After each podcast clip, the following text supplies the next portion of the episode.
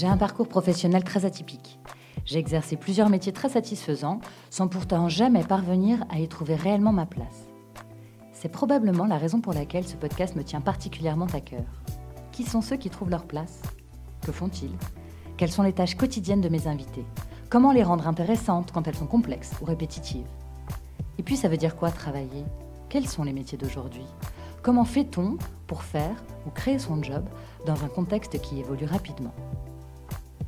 Si comme moi vous voulez découvrir des personnes au job inspirant, épanouies du management, héros du networking, excités du tableur ou guillerets du PowerPoint, alors bienvenue dans The Good Place, le podcast qui parle de ceux qui ont trouvé leur voie. Pour ce nouvel épisode, j'ai rencontré Sandrine, lumineuse institutrice, enfin professeure des écoles d'une classe de CP en région parisienne. Voilà 15 ans qu'elle exerce ce métier avec beaucoup de passion, d'énergie et de rigueur. Plus qu'un métier, c'est probablement une vocation qu'il ne lui a pas fallu beaucoup de temps à identifier. Dans cet entretien, vous découvrirez qu'être maîtresse, c'est laisser libre cours à sa créativité dans un cadre donné et, je cite, ce n'est pas parce qu'on fait quelque chose qui nous plaît qu'on ne peut pas être sérieux et rigoureux dans la façon de le faire. Ici, nous parlerons horaire, travail, programme, préparation, pédagogie et hiérarchie. Comment se déroule une journée à l'école Comment savoir si on a bien fait son travail Si les enfants comprennent et parviennent à acquérir toutes les notions qui leur sont enseignées. Bref, tout ce que vous avez toujours voulu savoir sur le métier de maîtresse d'école, attention, The Good Place, c'est parti Bonjour Sandrine. Bonjour Agnès. Comment ça va? Très bien et toi? Bah je vais très bien. Je suis très contente d'être avec toi aujourd'hui. Merci beaucoup de m'accueillir. Je t'en prie. Euh, Est-ce que tu peux te présenter, Sandrine, et me dire ce que tu fais dans la vie et depuis combien de temps tu exerces ce métier? Je suis maîtresse d'école et ça fait une quinzaine d'années En que j'exerce ce métier. Pardon. En CP.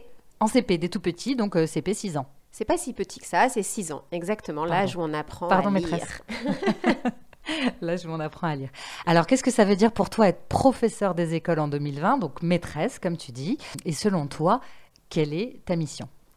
Alors, être professeur des écoles en 2020, c'est accompagner les enfants dans leurs apprentissages, développer leur autonomie, développer des compétences, on reviendra sur tous ces mots, et, euh, leur enseigner tous les savoirs dans plein de domaines dont ils vont avoir besoin pour grandir. On peut pas être efficace alors ou inspiré dans toutes les matières. Il y a du français, de l'histoire, des mathématiques, des sciences, des langues et même du sport. Euh, quelle est la part de préparation indispensable? Comment tu prépares tes cours, la classe et les différentes leçons dans toutes ces matières que tu te dois d'enseigner aux enfants? On ne peut pas être efficace dans tous les domaines, mais on doit être efficace dans tous les domaines. C'est bien la difficulté des choses. Donc on prépare beaucoup, beaucoup, beaucoup en amont. Et la préparation, ça veut dire on se fixe des objectifs, évidemment en fonction des programmes, hein, pas en fonction de nos lubies ou de nos envies du matin en nous réveillant. Donc on se fixe des objectifs et on essaie de trouver des ressources pour transmettre à nos élèves les compétences, les connaissances nécessaires dans chaque domaine. Donc on peut prendre des exemples euh, très concrets si tu veux. De, dans quel domaine est-ce que tu, tu veux des exemples? Écoute, j'ai une passion pour les maths. T'as une passion pour les Pas maths du tout. T'as pas l'air honnête quand tu dis ça. Allons-y. Par exemple, euh, programme de, de CP en mathématiques. Comment tu fais? Où tu trouves euh, le programme déjà? Est-ce que comment ça marche? On te l'envoie, tu le reçois, tu vas le chercher? C'est magique, on reçoit par la poste chaque semaine une petite enveloppe avec tout ce dont vous allez avoir besoin pour la semaine et on n'a qu'à lire des fiches toute la journée. une box. tu as une box. Donc non, mais donc ça on- serait peut-être un concept à inventer, la box de la maîtresse. la box de la maîtresse. Alors Non, alors les, les programmes sont officiels, ils sont publiés sur les sites du ministère de l'Éducation nationale, on peut les télécharger, on peut les imprimer, on- il y a plein de façons de se procurer les programmes quand on est, quand on est enseignant. Ensuite, les programmes, bah, nous, le, le gros travail de l'été de la maîtresse, parce que la maîtresse travaille même l'été, c'est de, de décliner... Je, Merci de le préciser. J'acquiesce parce que merci de le préciser parce qu'on parle beaucoup des congés à répétition euh, des fait. enseignants, mais je crois qu'on mesure peut-être pas euh, la part d'implication personnelle et le travail qui de, de Donc, à quoi ressemble euh, l'été d'une maîtresse? Bah, Alors, au, au mois de juillet, en ce qui me concerne, euh, je regarde les programmes, bien évidemment, voir s'il y a eu des modifications. Heureusement, il n'y en a pas de fond en comble chaque année. Et puis, on décline ce fameux programme annuel en progression par période. Et ça veut dire que on se demande ce que nos élèves vont devoir faire dans chaque domaine de la rentrée à la Toussaint, de la Toussaint à Noël, de Noël à février, et, ça jusqu'à l'été. Et puis ensuite, quand on a fait donc nos, petites, nos petites programmations euh, sur l'année, et eh ben, domaine par domaine, on va euh, regarder plus, plus à fond ce, les notions qu'on va devoir travailler avec nos élèves et donc faire des, des séquences d'apprentissage qui vont durer plusieurs semaines sur une notion pour essayer de savoir comment on va leur faire acquérir cette notion. Donc tu voulais qu'on parle des maths, bah, par exemple en ce moment en CP, nous travaillons sur les nombres jusqu'à 60. D'accord. Donc ça c'est l'objectif des, des, programmes. Euh, définis jusqu'à donc jusqu'à Noël, on va travailler sur les nombres jusqu'à 60. Donc ça veut dire qu'un enfant doit apprendre à lire ce nombre si je l'écris en chiffres, doit apprendre à l'écrire sous la dictée. Si je dis 42, bah, ils doivent faire le, 4 puis le 2, et non pas un 2 d'abord, un 4 après. Mhm. Euh, ils doivent aussi comprendre combien de dizaines il y a dans ces nombres, combien d'unités il y a dans ces nombres. Ils doivent comprendre que 42, c'est 40 plus 2, mais que c'est également 10, puis 10, puis 10, puis 10 et 2. Donc, euh, tout ça, pour le travailler, on va mettre en place des alors après, au choix, on a des ressources qui sont disponibles sur les sites euh, du ministère de l'Éducation nationale. Il existe également des manuels. On est libre d'utiliser des méthodes. Moi, j'utilise une méthode qui fait une grande part à la manipulation et au jeu. Donc, je, construis beaucoup de jeux, j'utilise beaucoup de matériel pour manipuler.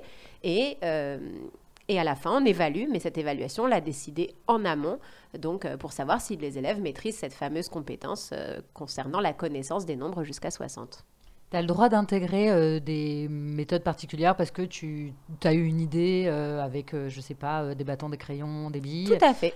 Tout à fait. On, on, est complètement libre des méthodes qu'on utilise tant qu'évidemment elles correspondent au programme. C'est-à-dire qu'on travaille la connaissance du nombre jusqu'à 60 pour reprendre le même exemple. Si une année tu as des, une classe particulièrement vive, mhm. est-ce que tu peux dire, bon, bah, on doit compter jusqu'à 60, attention, on va y aller jusqu'à 70 ou jusqu'à 100 alors évidemment, de toute façon, le programme du CP ne s'arrêtera pas à 60. De toute façon, on dit toujours aux enfants qu'il existe quelque chose au-delà de ce qu'on est en train de leur apprendre, qu'on leur demande de se concentrer sur quelque chose. Mais s'il y a un groupe qui est au sein d'une classe, il y a toujours un groupe qui connaît déjà la moitié ou les trois quarts de ce que tu veux leur apprendre. évidemment, tu vas pousser plus loin l'apprentissage avec ce groupe-là ou leur demander un travail un petit peu plus compliqué. Est-ce que tu saurais me raconter une journée type? Une journée type à l'école. Allez, un mardi. c'est Comment ça se passe le mardi dans ton école? Comment ça se passe le mardi? Euh, J'arrive euh, assez tôt le matin pour préparer ma classe. À quelle heure? bien. Je suis à l'école à 7h40 en général. 7h40. Et la classe démarre à? 8h30. 8h30. Donc, euh, trois bons quarts d'heure, on va dire, pour préparer ma classe. concrètement, préparer ma classe, ça veut dire préparer le matériel dont je vais avoir besoin. Si j'ai besoin qu'il manipule des étiquettes avec des mots dessus et des étiquettes avec des images pour les associer, bah, découper les petites étiquettes et les mettre dans les enveloppes. Si j'ai un, texte à découper qu'ils doivent ensuite remettre dans l'ordre, euh, imprimer le texte, le photocopier et préparer euh, le découpage pour qu'après ils puissent euh, jouer avec un texte puzzle à remettre dans l'ordre, et ainsi de suite. Et puis corriger les cahiers de la veille si je n'ai pas eu le temps de le faire, préparer les cahiers, les, les modèles d'écriture pour la journée. Donc ça, ça passe euh, finalement assez vite, ces trois quarts d'heure. D'accord. Donc après 8h30, ça sonne. Ensuite, les élèves arrivent. Ils arrivent à partir de 8h20. Donc on les accueille, on discute un peu dans la cour et puis on monte.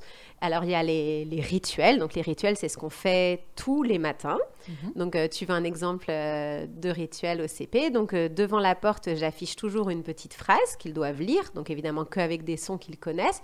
Et ça constitue le mot de passe. Donc pour rentrer dans la classe, ils doivent me dire le mot de passe du jour. Ambiance Harry Potter. oui, alors ce ne sont pas des formules magiques, hein, ce sont des, mots de passe. Donc euh, là, tu, on va réutiliser le, son sur lequel on travaille en CP ou, un mot qu'on leur a demandé d'apprendre à écrire ou quelque chose comme ça. Donc ils, disent le mot de passe. Et puis pendant que je procède à l'appel et que je vérifie les cahiers des élèves, ils doivent l'écrire sur leur ardoise. Si possible de mémoire, puisqu'on n'utilise que logiquement des mots qu'ils savent écrire ou encoder, c'est-à-dire écrire sans que l'orthographe soit parfaite, mais phonétiquement qui doit correspondre euh, au mot produit. Et sinon, ils font des allers-retours pour aller vérifier qu'ils ont, qu'ils ont bien réussi à écrire le, mot de passe du jour, la phrase du jour. D'accord, donc c'est le petit rituel du matin. Le petit rituel du matin. Pendant ce temps-là, les responsables du jour euh, préparent la date, mettent les bonnes étiquettes de la date, changent le, nombre, puisqu'on a compris que quand on changeait de jour, on avait rajouté un. On était le, 15, nous serons le 16 et ainsi de suite, sauf le week-end. et donc, euh, voilà, les, responsables du jour euh, font ça, ramassent les cahiers et préparent la date. Et puis, bah, on, est, on est disponible pour les apprentissages. Donc, la journée commence par la lecture. D'accord. On découvre une leçon ou on relit la leçon de la veille en essayant de la lire plus vite. On écrit sur les ardoises, on écrit des syllabes, on s'entraîne à écrire joliment, respectant des modèles dans le cahier. Ensuite, on va faire des mathématiques après la récréation. Donc là, beaucoup de jeux, beaucoup de manipulations. Puis va venir la, petite pause déjeuner. Tu manges à la cantine? Je ne mange pas à la cantine. donc, tu, vas déjeuner à l'extérieur ou tu déjeunes comme n'importe qui Je déjeune dans ma euh, classe. Dans la classe. D'accord, ok. Je déjeune dans ma classe hors période de, coronavirus, je déjeunais en salle des maîtres avec tous mes collègues, mais malheureusement, en ce moment, on, déjeune dans nos classes. On s'isole un petit peu, on fait attention. Et après le déjeuner, on a, on a d'autres enseignements. Alors, si on a la chance d'avoir un, professeur de la ville de Paris euh, dans la journée, ça peut être un cours de musique, un cours d'art, un cours de sport. Ils peuvent aussi avoir lieu le matin, mhm. évidemment. Et puis, on peut faire aussi euh, l'après-midi, on va travailler. Bah là, euh, là, tu me demandes mardi. Bah, ce mardi, nous avons travaillé sur les symboles de la République française. Très bien. Liberté, égalité, fraternité. Nous les avons cherchés dans l'école, on a fait des petites photos, on, a fait une petite chasse au trésor sur les, symboles de la République française euh, dans l'école. Et donc à 16h30, c'est terminé Ou, bah, Je ne connais pas les horaires précis de ton école, mais en gros, c'est ça? Euh, alors les mardis et vendredis, les enfants vont avec des animateurs à 15h. Donc les enseignements s'arrêtent à 15h. Et... Mais bon, c'est particulier à Paris peut-être. D'accord, ok. Euh, est-ce que, donc tu disais que tu préparais dès le mois de juillet euh, les programmes, etc. et ton, ton, ton, ton mode d'enseignement, etc. dans les différentes matières. Est-ce que tu as beaucoup de travail? Oui. Oui. J'ai beaucoup de travail. Donc, parce que là, on peut se dire, ouais, bon, c'est cool, elle finit sa journée à 15h, en gros, en tout cas deux fois par semaine. Mercredi, il n'y a pas école. Si, y a école Mercredi, il y a école le matin. Mercredi, il y a école le matin. Donc, bon, en termes d'horaire, par rapport à... Ah, ça, ça semble voilà, ça, rêver. Ça semble un peu léger. C'est vrai. Ça semble cool. Pas un peu léger, mais ça semble cool. C'est vrai que si on recevait cette fameuse box des maîtresses qu'on aurait juste à lire euh, à nos élèves... ça serait hyper cool. Exactement. Alors, la vérité, c'est quoi En vrai, après 15 heures, qu'est-ce qui se passe? Alors, la vérité, elle est... la vérité n'est pas du tout je rentre chez moi et la journée est terminée. Non, non, on prépare évidemment euh, la classe pour le lendemain, on prépare le matériel, on corrige des cahiers, on prépare les cahiers pour le lendemain. C'est compliqué sans exemple concret. Mais en tout cas, il y a beaucoup de travail. Tu quittes l'école vers quelle heure? Je quitte l'école assez tôt puisque je préfère travailler de chez moi. J'utilise beaucoup l'ordinateur. En plus, comme je suis maman, ça me permet d'être à la maison euh, avec les, filles si elles ont euh, un souci, une question. Euh. Donc il y a le travail de préparation de la classe et il y a le travail de correction. Tout à fait. Alors, le travail de correction en CP est quand même beaucoup plus rapide qu'un travail de correction en CM. Hein. Les, CP n'écrivent pas des rédactions de deux pages ou des n'analysent pas des documents historiques. D'accord. Voilà. Donc euh, le, travail est plus rapide à corriger, mais il y a beaucoup plus de matériel à préparer en amont. Donc euh, c'est une autre, euh, une autre façon de gérer le, temps de préparation. Les CM sont beaucoup plus autonomes, mais on ne passe pas forcément du temps à préparer des petites étiquettes à découper, des, Donc tu as beaucoup de travail manuel, en fait j'ai beaucoup de travail de préparation, pas forcément manuel, mais oui, j'ai beaucoup de travail de préparation en amont. Beaucoup de réflexion aussi sur comment vais-je leur faire acquérir cette notion, comment Comment est-ce qu'on va le mettre en place concrètement Est-ce que c'est amusant d'être maîtresse? Alors moi, ça m'amuse beaucoup. Je ne sais pas si c'est amusant pour tout le monde. Moi, ça m'amuse beaucoup. Moi, justement, ce que j'adore, c'est, aussi ce travail en amont, de chercher, de préparer.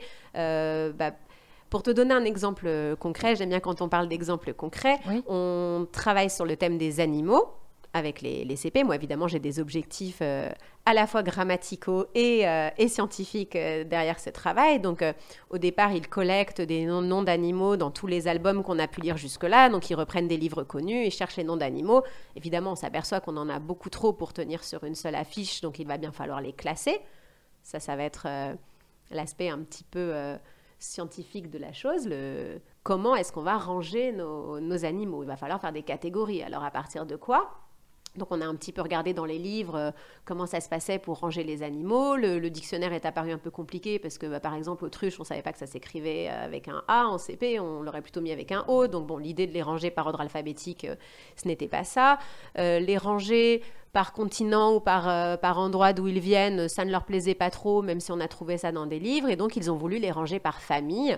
Et, et donc, bah, il a bien fallu que moi je trouve des documents adaptés à des CP pour comprendre ce que c'est qu'une famille d'animaux, ce que ce que c'est que qu'un critère de, classement d'une espèce animale euh, et que ce soit adapté à des CP. Il n'est pas question de leur donner des, livres de collège à ce moment-là. Et donc, ils se sont lancés dans un, petit travail de, classification des animaux pour les ranger, bah, ceux qui ont euh, des poils, des mamelles, quatre pattes, on va les mettre ensemble et puis on va apprendre à écrire le, mot mammifère qu'on arrive à lire, etc. Ceux qui ont six pattes, des antennes et des ailes, on va les mettre dans les insectes. Mais tout ça, ça demande évidemment beaucoup de préparation, trouver les, trouver les images, trouver les animaux, fabriquer après des jeux de cette famille avec les animaux sur lesquels ils ont travaillé. Ah, je cherchais le mot en fait, à quoi je pourrais te comparer, parce que tu en parles avec tellement de, de, Alors on ne te voit pas, mais moi je te vois, euh, de, tellement de lumière dans les yeux, et je me dis que ça a l'air de t'exciter beaucoup en fait, de mettre oui, ça, me plaît beaucoup, bien sûr, bien sûr, ça euh, m'amuse énormément. Euh, et, je trouve ça super chouette en fait de t'entendre raconter ça comme ça. ça, ça, donne envie, ça ferait presque oublier le bruit. Ça fait presque oublier qu'en général, quand tu fais ça, il est déjà 22 heures. non, mais c'est ça. Donc oui, donc oui, tu t'amuses parce que du coup, tu as une marge de manœuvre qui est euh, illimitée en fait. Oui, tant qu'on reste dans un cadre. Tant que tu euh, restes dans le cadre, tu, ça. tout est possible en fait. Oui. D'accord, tu pourrais même inventer des animaux, tu pourrais. Ah, mais euh, pourquoi pas, c'est une bonne idée. Et si on inventait des. Allez, prochain travail de la période. Merci Agnès. Quand est-ce que tu passes ton concours Je réfléchis beaucoup à inventer des métiers, mais on n'y est pas encore. Euh, non, mais oui, en fait, tu as une grande marge de manœuvre oui. dans ton cadre, c'est-à-dire que tu, as des. Voilà, on a dessiné, c'est comme des points en fait. Les matières que tu as, on a dessiné des points et toi, tu te fais les lignes. Et à l'intérieur de ce domaine-là. C'est ça tu fais exactement ce que tu veux. Donc si tu es un petit peu, il faut être un peu créatif alors. Ah, je pense. Sinon, enfin, après, je pense qu'il y a différentes façons de concevoir ce métier. Euh, moi, je, n'aime pas euh, ouvrir un livre, suivre le livre. Ça m'ennuyait terriblement en tant qu'élève. Ça m'ennuie encore plus en tant que maîtresse. Donc il y a des maîtresses qui sortent du cadre. Ah bah oui. Enfin, qui sortent du cadre au niveau des... Enfin, ça dépend de ce que tu appelles le cadre. En tout cas, qui ne suivent pas uniquement ce qu'il y a dans un livre. Oui, parce que sinon on s'ennuie. Mais par contre, non, je reste complètement dans le cadre euh, des programmes, des objectifs, des compétences que je dois enseigner à mes élèves. Oui, mais c'est toute la subtilité en fait. C'est toute la subtilité et c'est ça l'intérêt de la chose. Non, mais c'est vrai, c'est ce que je trouve. Tu vois, je suis hyper contente d'en discuter avec toi parce qu'on a l'impression qu'une maîtresse, elle suit le programme, ah oui. presque au pied de la lettre. Oui. Et voilà, et que du coup, c'est un peu. En fait, ça a l'air un peu rigide. Je fais aussi ces interviews parce que j'ai envie de trouver le, le, côté un petit peu excitant, un petit peu nourrissant, un petit peu palpitant dans chacun des métiers que les gens que je rencontre peuvent exercer. Et du coup, et là, j'ai l'impression qu'on a juste touché le truc qui, toi, te fait vibrer et qui est en fait d'exprimer ta créativité dans un cadre globalement assez rigide, oui. mais où en fait, tu, en tout cas, tu transmets pas cette rigueur. À moi, là, dans notre conversation, je ne ressens pas la rigueur du domaine dans lequel tu évolues. Voilà, je, je, trouve beaucoup de fantaisie tout en étant euh, très euh, je, suis convaincue que les enfants apprennent bien avec toi, en tout cas de tout ce que tu m'as dit là, euh, euh, que c'est assez nourrissant pour eux et que c'est très équilibré, etc. Mais effectivement, je note aussi cette volonté d'aller vers euh, de l'amusement, de la joie et de la créativité, de l'inventivité et de rendre les choses possibles en fait. On travaille avec des enfants de 6, 7, 8, 9, 10, 11 ans. Donc heureusement qu'on peut être euh, créatif, inventif et rendre les choses un peu amusantes. Ce n'est c'est pas un bagne, hein, c'est une école. Ils sont là pour apprendre et si ça peut se passer euh, dans la joie et la bonne humeur, c'est quand même beaucoup plus agréable. Maintenant, tu... heureusement qu'il y a de la rigueur et il y a beaucoup de rigueur déjà dans la posture. Ça, il est clair et net que je ne suis pas là pour euh, être une copine, une animatrice ou je ne sais quoi. Je dans la classe, il y a des règles, les règles, on les respecte, ils doivent avoir une posture d'élève. Même quand ils jouent, il y a des règles. Et quand ils sont en train de classer des animaux, ben, il y a aussi des règles à respecter. Ce n'est pas incompatible du tout. Ce n'est pas parce qu'on fait quelque chose qui nous plaît qu'on ne peut pas être euh, sérieux et rigoureux dans la façon de le faire. Dans la plupart des métiers, euh, dans le secteur privé ou peu importe, ou quel que soit le secteur, les gens ont des retours hyper rapides euh, de leurs supérieurs, de leurs clients, de leurs collègues sur leur travail et sur leurs compétences en ce qui te concerne toi. Euh, comment tu sais si tu fais bien, en fait, du coup, avec euh, tes jeux que tu mets en place, avec le programme que tu suis? Comment tu sais si les enfants ont les bons acquis? Comment tu sais qu'ils vont avoir les bons réflexes? Euh, Est-ce que tu as des outils pour vérifier que ton enseignement, ton enseignement pardon, il est juste, il est cohérent et qu'il est pérenne et que ça va fonctionner? C'est vrai que c'est la grande question, c'est le grand stress, et c'est vrai hein, que c'est ce qui est le, plus angoissant, c'est de savoir est-ce que j'ai réussi, puisque comme tu le dis, on n'a pas un client qui va nous dire euh, bravo, bon travail, bon produit, c'est exactement ce, ce que j'attendais. Donc quand on anticipe, quand on prépare en avant, comme je te le disais, quand on prépare en amont, on se demande déjà comment je vais évaluer. Je veux que les élèves euh, reconnaissent les nombres jusqu'à 60, comment est-ce que je vais évaluer ça? Donc par exemple, on va construire... un petit, euh, bah, une évaluation, un petit test où on va mélanger euh, différentes représentations du nombre et puis on va leur demander de les relier, dessiner des nombres, savoir, enfin représenter les nombres donc en dizaines d'unités et leur demander de- d'écrire le nombre correspondant. Et ça, on va le faire en amont. Donc c'est vrai qu'au moment de l'évaluation, bah, le test est assez facile pour l'enseignant. Est-ce que mes élèves réussissent ce que je leur demande? Si sur une classe de 25 élèves, euh, 8 ont réussi, bah, c'est clairement que l'institut s'est planté, n'a pas réussi à, euh, à bien expliquer la notion. Ça. Donc en fait, ton retour euh, sur la, la qualité de ton travail, en fait, c'est les résultats de tes élèves. Les progrès qu'ils sont capables de faire. Les progrès qu'ils sont capables de faire. C'est pas tout à fait la même chose Pas en fait. Si tu, vois qu'il y a- si tu vois qu'il y a une avancée, que en fait ils sont partis de très très loin, qu'effectivement c'était un petit peu compliqué, Mm. euh, euh, voilà, et que vraiment il y a eu une grosse marge de progression entre euh, le- la rentrée et les vacances de la Toussaint, par exemple, Par si on exemple. fonctionne en termes de période. Tu estimes que tu as rempli ta mission pour cette période-là et que c'est acquis, ou en tout cas en cours d'acquisition. Voilà, c'est-à-dire qu'on va mesurer les progrès, on va mesurer les acquis. C'est vrai que les, les parents maintenant ont pris l'habitude d'avoir ces fameux livrets de compétences et ça- c'est beaucoup plus intéressant qu'une note parce qu'un un 14 en maths, euh, enfin moi je trouve que ça ne veut rien dire. Mhm. Par contre, de dire voilà, votre enfant arrive à représenter des nombres, votre enfant arrive à écrire des nombres, votre enfant a peut-être encore un petit peu de mal à euh, reconnaître un nombre d'après sa représentation, bah, c'est quand même plus parlant que de dire euh, 14 en maths. Donc c'est vrai que travailler par compétences, c'est quand même beaucoup plus intéressant. Et moi surtout, ça me permet de me dire, bah, à la deuxième période, tels et tels élèves, de- d'identifier un vrai besoin. Voilà, un certain nombre d'élèves n'arrivent pas encore à écrire ce- ces nombres sous la dictée. Donc eux, je vais retravailler spécifiquement la deuxième période, une compétence qui aurait dû, d'après ma progression, être acquise à la première. Si tu te rends compte que euh, les enfants n'ont pas acquis euh, une notion, un- une leçon, un, sujet, et que tu te rends compte que tu n'arrives pas à leur faire apprendre, est-ce que ça, enfin, à leur faire comprendre euh, ce principe-là, qu'est-ce que tu fais en fait? Vers qui tu peux te retourner? Qui est-ce qui peut t'aider? Alors, je vais me retourner en premier vers mes collègues. Je vais leur dire là, euh, là, euh, je sais pas, comment avez-vous, euh, vous, est-ce que vous avez réussi à faire passer cette notion? Parce que comme on a tous les mêmes programmes, on a tous les mêmes notions à faire passer. C'est l'intérêt d'avoir quand même des collègues. Sinon, je peux m'adresser à ma directrice, qui elle aussi, euh, bah, au départ, c'est une enseignante, donc elle a aussi une, expérience et de la pratique. On va en discuter et je vais évidemment, euh, si, ma classe est en échec, je me remets évidemment moi en cause. Donc euh, je vais, bah, je vais reprendre. Et puis ça m'arrive de dire aux élèves, là, euh, je n'ai pas réussi à vous faire comprendre euh, cette chose, euh, nous allons recommencer d'une autre façon. Il n'y a pas de sentiment de solitude ou d'isolement ou de, de tout ça. Tu, tu- tu- t'es, Non, j'ai euh, la chance de travailler dans une équipe où on échange énormément d'un point de vue pédagogique. Je pense que ce sentiment peut peut-être exister chez certains professeurs. Euh, moi, je ne le connais pas, puisque j'ai la chance d'échanger beaucoup. Et, mais dans la réalité des choses, on n'attend pas l'évaluation en général pour se rendre compte que ça ne passe pas. On voit bien que les, les enfants ne commencent pas à comprendre ou n'ont pas du tout compris dans leur grande majorité ce qu'on essayait de leur dire. Donc la remise en cause, elle est bien, bien, euh, bien avant l'évaluation des compétences. Alors, on l'a dit, c'est un métier hyper polyvalent. Donc, il y a des maths, il y a du polyvalent. français, il y a de l'histoire, il y a du sport. Il y a du sport. Il y a du T'aimes sport. pas le sport? J'adore ça. Ah bon, d'accord. J'ai beaucoup de plaisir à l'enseigner. C'est vrai, mais pourtant, il y a, des, il y a des, un prof de sport normalement. Alors à Paris, on a des professeurs de la ville de Paris, on a beaucoup de chance, les élèves ont beaucoup de chance, mais ils ne font pas la totalité du quota horaire. Et un enfant de, de 6, 7, 8, 9, 10, euh, 10 ans a besoin de plus qu'une heure, une heure et demie de sport par semaine. Et dans les programmes, il y a, il y a des temps qui sont définis à chaque apprentissage.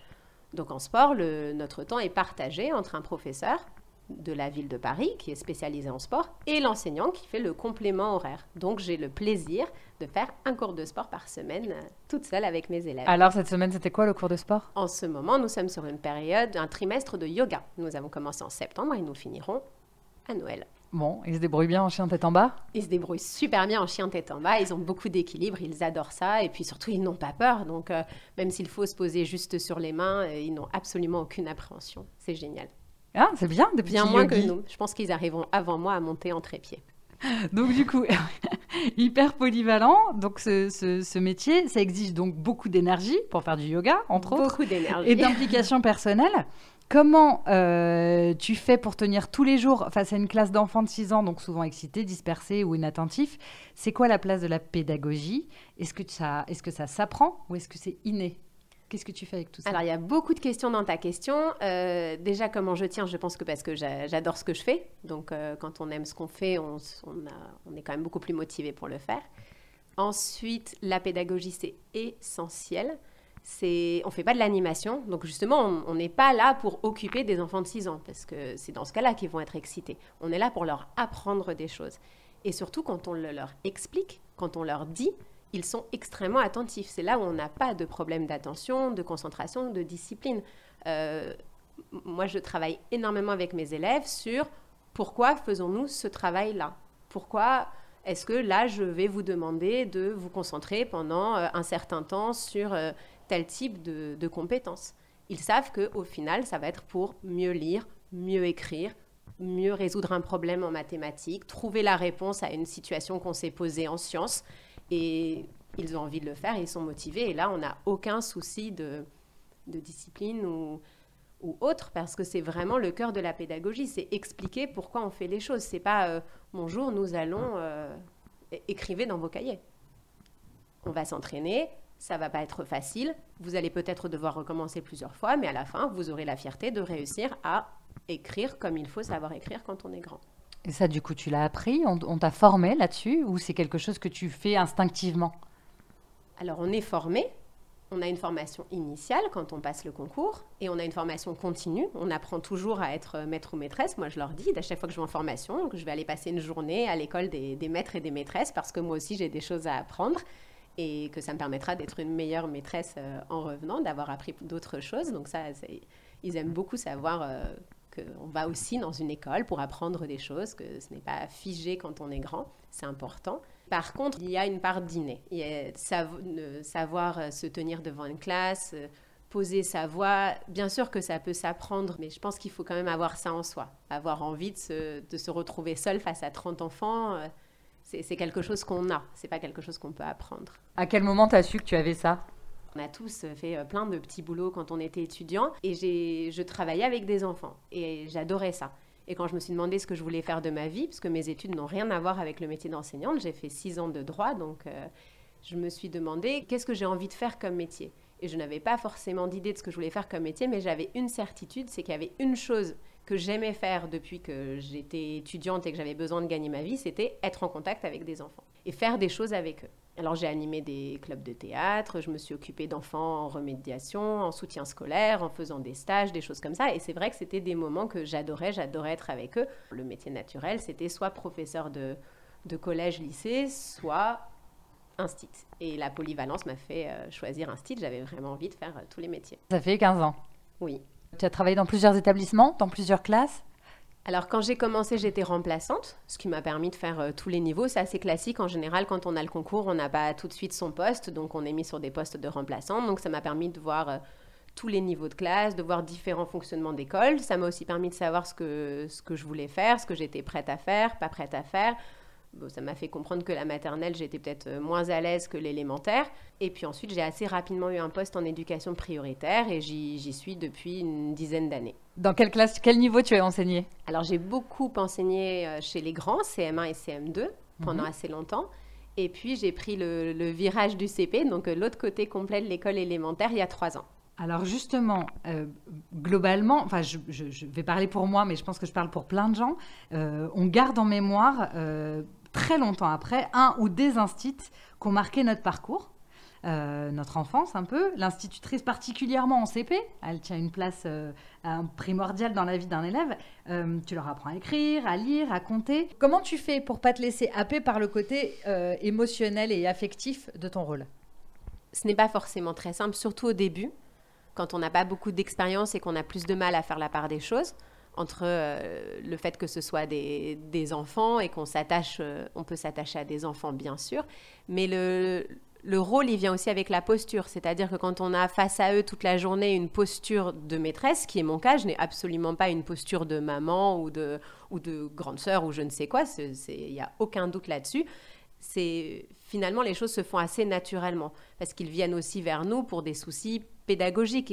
Ils ne viennent pas forcément non plus nous raconter euh, tous leurs petits tracas euh, ou tout ce qui va euh, dépasser du cadre scolaire. Maintenant, c'est sûr qu'un enfant, il est à prendre dans sa globalité et dans certains cas, bah, les, choses, peuvent déborder. Mais là aussi, on est entouré, on n'est pas seul face à un enfant en détresse, par exemple. On a du mal à envisager les rapports de hiérarchie euh, dans une école. Est-ce que tu peux m'expliquer comment ça se passe avec les différents corps de métier qui collaborent? Il y a des enseignants, il y a des équipes d'encadrement, il y a des équipes de la cantine, de nettoyage, et puis après, à distance, tu as les inspecteurs d'académie.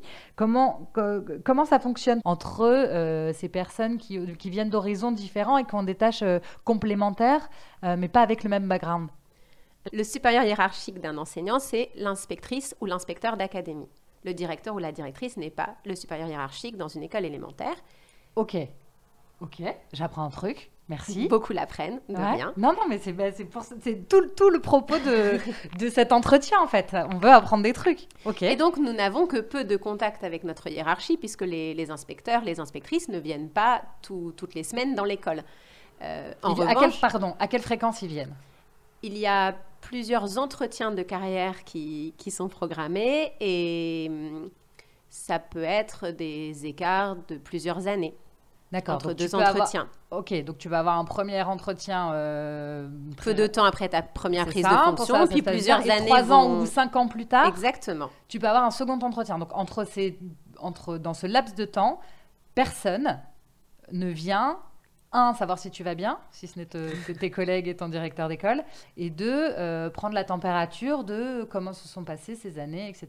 Si tu es OK, si ça se passe bien, si tu te sens à l'aise, si tu continues à progresser, si c'est toujours. Euh, si tu es OK sur le, le, Je sais pas, il y a des évaluations? Ils, évaluent ton travail? Non.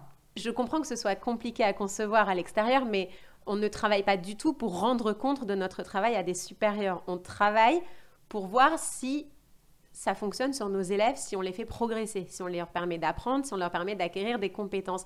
Et cette réponse-là, heureusement qu'on n'attend pas 1, 2, 3, 4, 5 ans pour l'avoir, parce qu'on l'a immédiatement.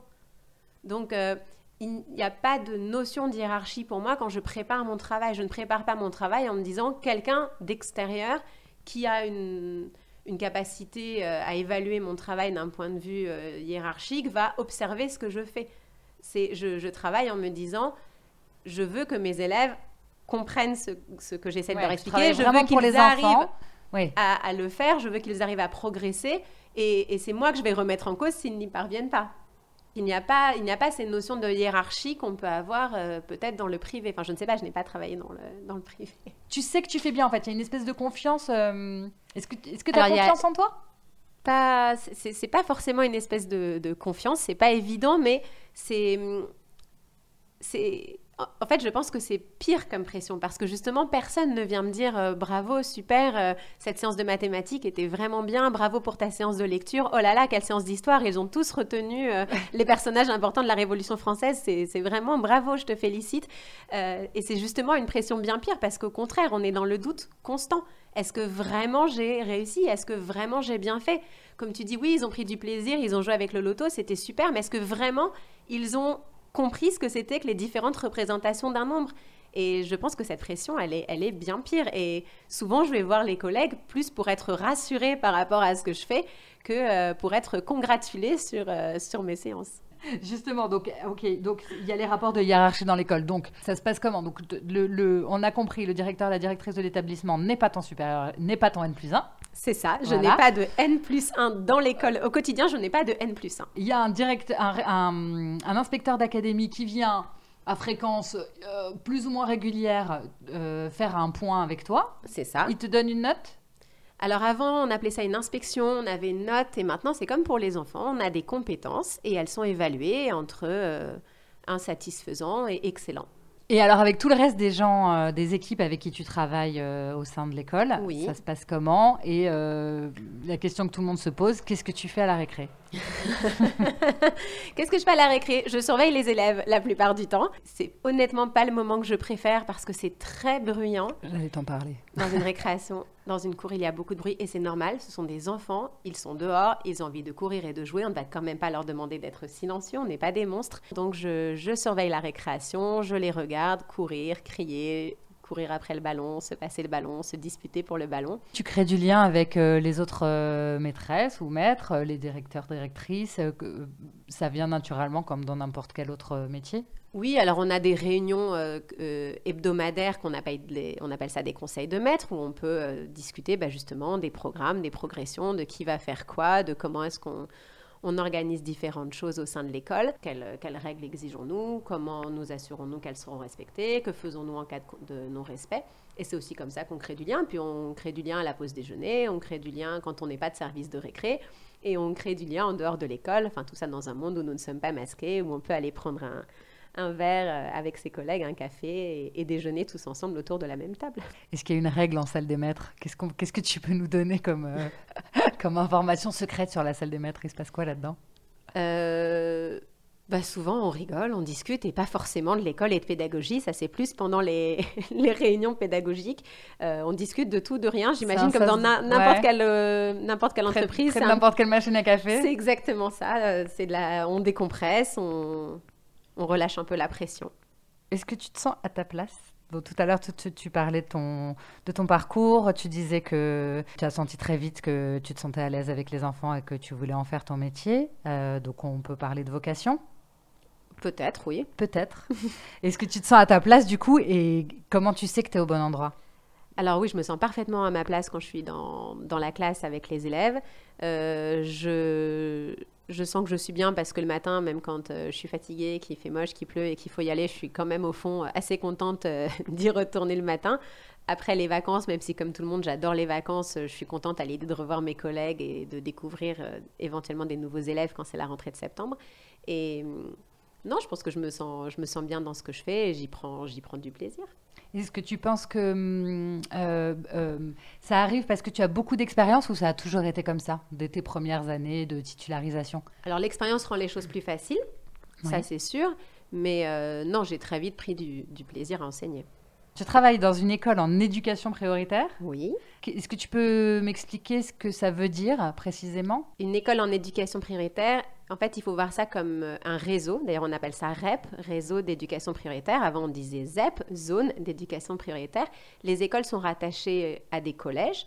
Et lorsque le collège est en éducation prioritaire en raison du profil social des parents, en raison de certaines difficultés, les écoles qui dépendent de ce collège sont elles aussi placées en éducation prioritaire, ce qui permet de donner plus de moyens en amont à l'école élémentaire afin d'aider aussi l'enfant tout au long de son parcours et de ne pas attendre qu'il arrive au collège pour euh, prendre en compte ses difficultés. Donc ça veut dire des effectifs réduits, des, des musées qui vont pratiquer des tarifs un petit peu plus avantageux pour les groupes, une, priorité donnée aux écoles d'éducation prioritaire lorsqu'elles présentent un, projet pour obtenir euh, une, classe euh, à l'extérieur, une classe, une classe verte, on disait. Mhm. Euh, Mais la principale mesure, ça va être au niveau des effectifs. D'accord. Donc, le, réseau d'éducation prioritaire, enfin, ou en tout cas, euh, l'école dans laquelle tu, pour laquelle tu travailles, dans laquelle tu travailles, s'adresse à des enfants dont les familles viennent d'un milieu défavorisé, c'est ça? Alors, pas tous, mais oui, dont certaines familles viennent d'un milieu plus défavorisé que la moyenne. D'accord. Dans ta classe, du coup, il y a combien d'élèves? Dans ma classe, j'en ai 14. Ah, c'est bien, c'est effectivement petit effectif. Petit effectif, les CP et les CE1 sont à 14. Et ensuite, c'est 25, la moyenne. CE2, CM1, CM2. Ok. Est-ce que le fait d'être dans une euh, école euh, en éducation prioritaire fait face à des enfants qui ont plus de difficultés que des enfants qui seraient dans une école euh, classique ou pas particulièrement? Non, je pense qu'au niveau cognitif, il, y aura, il peut y avoir des difficultés dans toutes les écoles. C'est quoi le plus difficile dans ce métier? Quand un élève n'y arrive pas du tout, quand tu as déployé des trésors d'imagination, que tu t'es remise en cause, que tu as cherché des chercher une nouvelle façon, une autre façon, une troisième façon, une quatrième façon et que, et que ça bloque. Et, et ça, ça me rend dingue. Alors, à contrario, c'est quoi qui t'éclate dans ce métier? C'est de voir qu'ils ont compris, c'est de voir leur joie quand ils, ont, quand ils réussissent à faire quelque chose. Je me souviens d'une, d'une sortie scolaire. Alors, euh, moi, je, suis toujours extrêmement stricte sur la, sur la discipline. Donc, mes élèves sont toujours euh, très bien briefés, très polis dans la rue. Ils marchent très calmement, par de bien rangés. Donc, euh, nous montons dans un bus. Bien sûr, bonjour monsieur, quand on rentre dans le bus pour s'adresser au chauffeur. Et là, ils vont s'asseoir au fond du bus. Ils sont vraiment modèles. Je suis très fière d'eux. Je commence à composter les tickets et j'entends des hurlements au fond du bus. Maîtresse, maîtresse, maîtresse Donc j'arrête de composter les tickets, je vais voir, prête à vraiment euh, les, disputer très très fort. Et là, ils sont fous de joie. Maîtresse, il y a écrit arrêt, demandez Il y a écrit arrêt, demandez Ils avaient réussi à lire quelque chose dans le bus et ça les, ça les a mis dans une telle joie que là, toute, euh, toute règle de bienséance et de comportement était complètement oubliée. Mais je veux dire, cette joie-là, c'est les meilleurs aspects de mon métier. Même si ça veut dire qu'ils ont crié dans un bus alors que je leur avais demandé d'être extrêmement parfait et silencieux. Mission à moitié accomplie. tu vas à l'école depuis, depuis toujours C'est ça, je n'ai jamais quitté l'école. Est-ce que tu comptes y aller jusqu'à la fin de tes jours? Euh, très honnêtement, je n'en sais rien. Pour l'instant, je ne me pose pas la question, mais c'est vrai que ça demande une telle énergie. Et puis, et puis je pense que la, la façon que la façon dont j'aime le pratiquer, ça demande vraiment, euh, vraiment voilà, de l'énergie, beaucoup de présence. Et je, ne serais pas du genre à m'accrocher euh, quand, quand j'aurais plus envie d'y aller, quand je n'aurais plus ce plaisir, quand je n'aurais plus euh, voilà, ce, fun que je, peux, que je peux éprouver avec les élèves. Et, je pense qu'à ce moment-là, je ne sais pas encore ce que je ferai, je n'en ai pas la moindre idée, mais je pense qu'il sera temps de me remettre en, en question et de chercher une autre voie. Peut-être qu'en écoutant tes podcasts, j'aurai une idée. Mais j'espère Attends, c'est tout le but c'est tout le but. Bon, alors on y va, on passe aux questions de la fin. Attention, Attention. des potes. T'es prête? Je suis prête. Alors, ardoise et craie ou tableau Véleda? Tableau Véleda. T'as un tableau euh, à craie dans ta Tableau Véleda, tableau Véleda. euh, classe mer ou classe montagne? Euh, Les deux. Ah bah non, faut choisir. Tu n'as pas le droit. Alors, euh, classe montagne. Classe montagne. Pourquoi? J'aime bien la neige et j'aime bien quand ça va vite. Alors, les, le, le ski, c'est chouette. Réunion de parents d'élèves ou kermesse? Réunion de parents d'élèves. C'est vrai? Ah, j'aime beaucoup voir les parents d'élèves. Et justement, je suis hyper pédagogue avec les parents d'élèves. Je leur explique euh, comment je fonctionne, quelle méthode j'utilise. Euh, et en général, ça se passe très très bien avec les parents. Est-ce que, ouais, est-ce que tu, justement, est-ce que tu te sens aussi à l'aise avec les parents qu'avec les enfants? Alors, pardon, je vais raconter ma vie. Moi aussi, j'ai des enfants. Attention, scoop.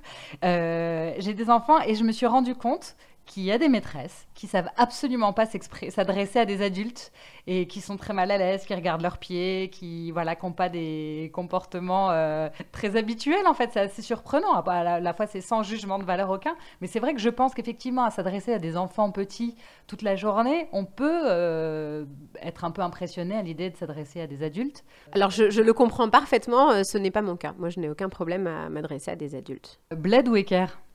Hum, bonne question. Bled. Bled. Une équerre, ça fabrique avec une feuille de papier. Est-ce que tu as en mémoire une réflexion d'élève que tu oublieras jamais? Alors, c'était. Oui, c'est très mignon. En CM2, cours sur la reproduction. Donc, euh, grand moment pour, euh, pour un prof de, de CM2. Ça doit ricaner beaucoup. Ça ricane beaucoup. En général, j'ouvre le cours en mettant un chrono de deux minutes en leur disant que s'ils ont envie de ricaner pour se répéter tous les mots qui vont les faire rire, c'est maintenant. Et ensuite, on passe aux choses sérieuses. Ça, Ça les borde ça, ça les calme direct. En général, ils se rendent compte que c'était un peu bête de, de rigoler. Et donc, à la fin de ce cours, un, un- un garçon vient me voir et me dit euh, Maîtresse, je ne savais rien et j'ai tellement appris. j'ai trouvé ça extraordinaire et je crois que je ne suis pas prête d'oublier cette réflexion. C'est un peu pour ça qu'on fait le boulot, non? Je ne savais rien, j'ai tellement appris. Est-ce que tu, tu te l'écris quelque part dans un cahier? Peut-être. Comme un mantra Ma dernière question, est-ce que tu as dans ton entourage une personne au moins aussi habitée euh, que toi par son activité et que je pourrais inviter pour un prochain épisode? Bah oui, mais elle va faire le même boulot que moi, ça va être embêtant. Ah, une autre Une instite Une collègue. Une collègue. Ok. Bon, eh ben écoute, euh, on ne sait jamais si on a des questions et qu'on veut vraiment en savoir encore plus sur ce métier. euh, pourquoi pas Avec plaisir. Avec plaisir. Merci beaucoup, beaucoup, Sandrine, Je de nous avoir Agnès. éclairé sur, euh, sur ton métier, sur ce que tu aimes, sur ce qui se passe dans une classe avec les enfants. Euh, et je te souhaite, euh, bah, écoute, un- une bonne journée demain à l'école avec les maths et le cours de yoga. Merci. Au revoir. Au revoir.